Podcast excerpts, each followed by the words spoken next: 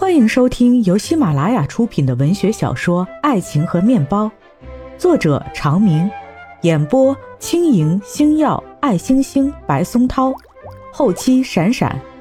感谢一二四班小伙伴们友情客串。第七十三集。接下来的几天，平兰四处寻找陈美诗，她去了爱慕的家。孙姐说：“陈美诗离开有一个月了，走的时候只有一句话：‘我走了，别找我。’”平兰问他：“你怎么不跟人说呀？”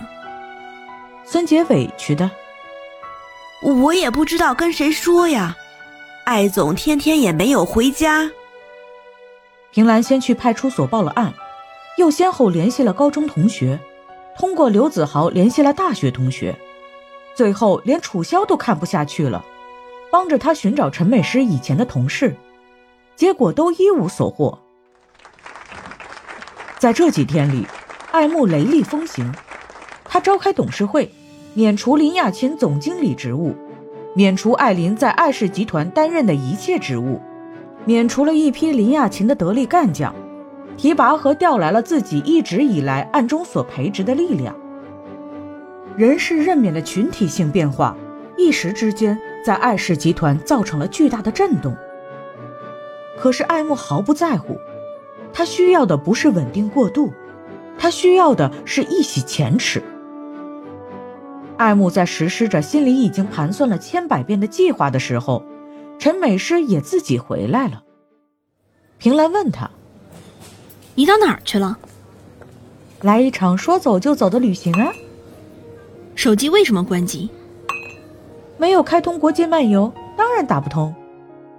你知道不知道？我们找你找的要疯掉了，还以为你想不开，或者，或者被先奸后杀。你还笑得出来？你那么久不跟我联系。再加上爱慕的事儿，我心情不好，当然出去玩了。你不知道，我先去了迪拜和马尔代夫，落地签比较方便，在那儿一边玩一边办了申根国签证。哇塞，马尔代夫太美了。不过欧洲就比较悲催，都说布拉格是童话世界，其实是黑暗童话。我坐地铁。买的往返票，一出去就被一个老头拦住，跟我说往返票三十分钟内有效，超时要罚款八百克朗。我不同意，他就找了个警察，结果那个警察之野蛮呢，我只有交了。取钱的时候，老头马上改口说罚一千六百克朗，五百多人民币呢。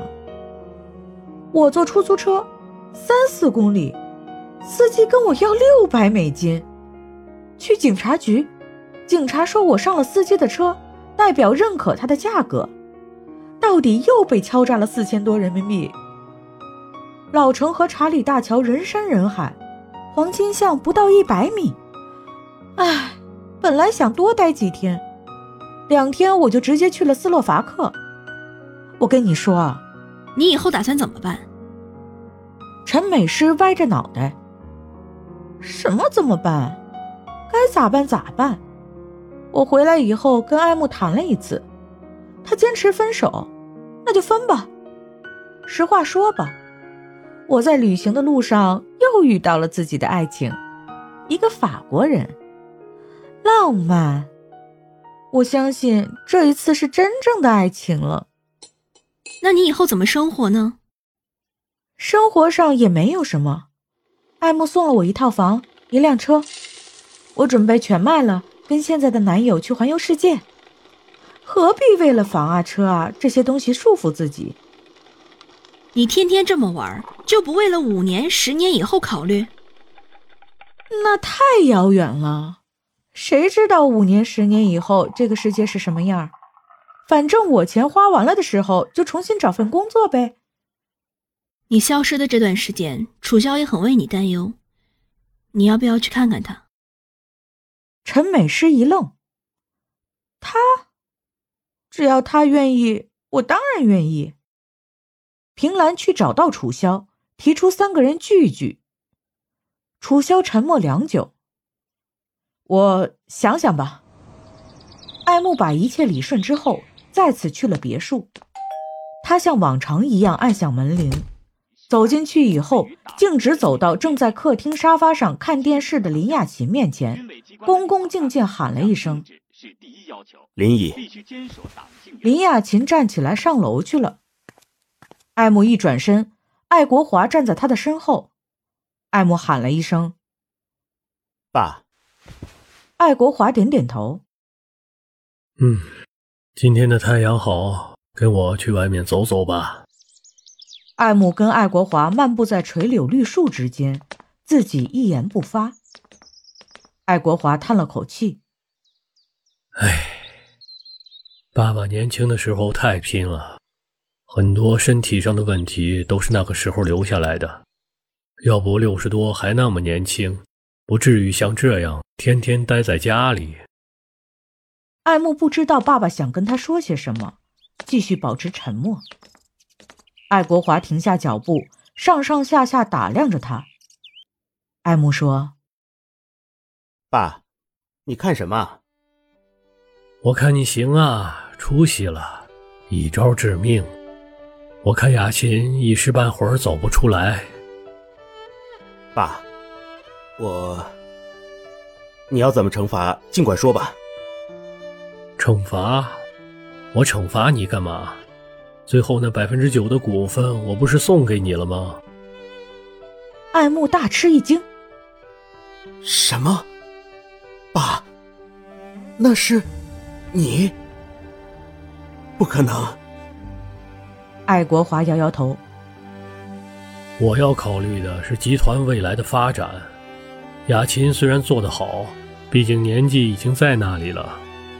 艾琳呢？哎，可能是小时候太受宠了，一腔子的大小姐脾气，口无遮拦，胸无城府，又迷恋上了赌博，不堪大任。你呢？着实的让我惊讶了一回。七年还是八年以前，你挪用了那么一大笔款，那时我还在集团坐镇，你没有把我这个老爸放在眼里啊。我当时差点想把你送进监狱。爱慕这一下非同小可，他惊讶的张大了嘴听着。后来我知道了资金的去向，想看看你到底要做什么。结果你年纪轻轻，大学毕业没有多久，竟然又搞起了一个公司。爸，你，你放心。爸重提这些不是想震慑，或者叫威胁你吧。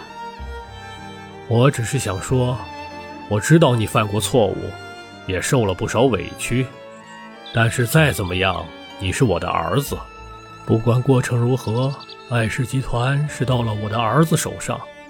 现在的结果，是我愿意看到的。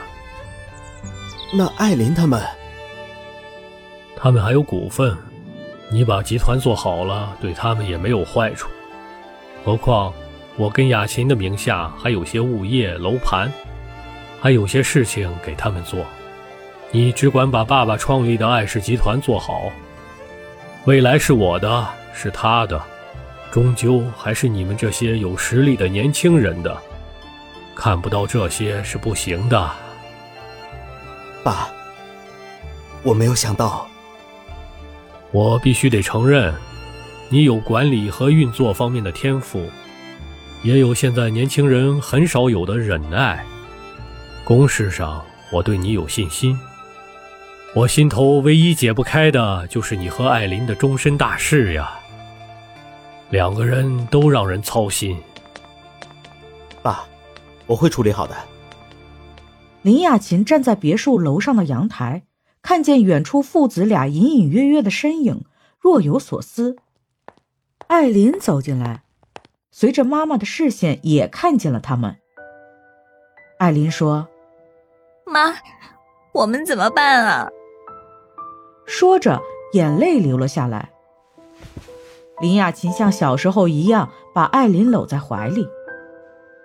你要记住，夫妻本来是两个不相干的个体走在了一起，哪怕生活的再久，终究还是各自独立。所谓爱情，不过是最初心动的那一秒。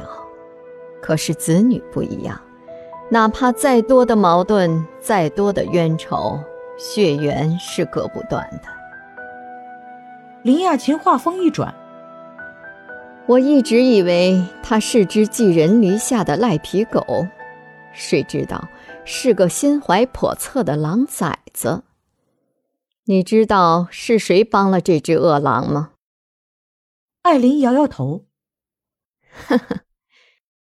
林雅琴冷笑一声：“是你爸爸，我的老公。”艾琳惊讶的张大了嘴。是我小看了他，根本就没有把他放在眼里。我听说一家没有来由的公司提交了要约收购的申请，也只是嗤之以鼻。这次我们输就输在了太轻敌，可是没有关系，艾氏集团还在，妈妈的影响力还在，你还是你爸爸的女儿，战争才刚刚开始。妈。我相信你，林雅琴看着自己的孩子。不，我相信你，是你和他之间的战争。妈妈会全力帮助你，让你重新走回爱氏集团，走到爱国华的位置。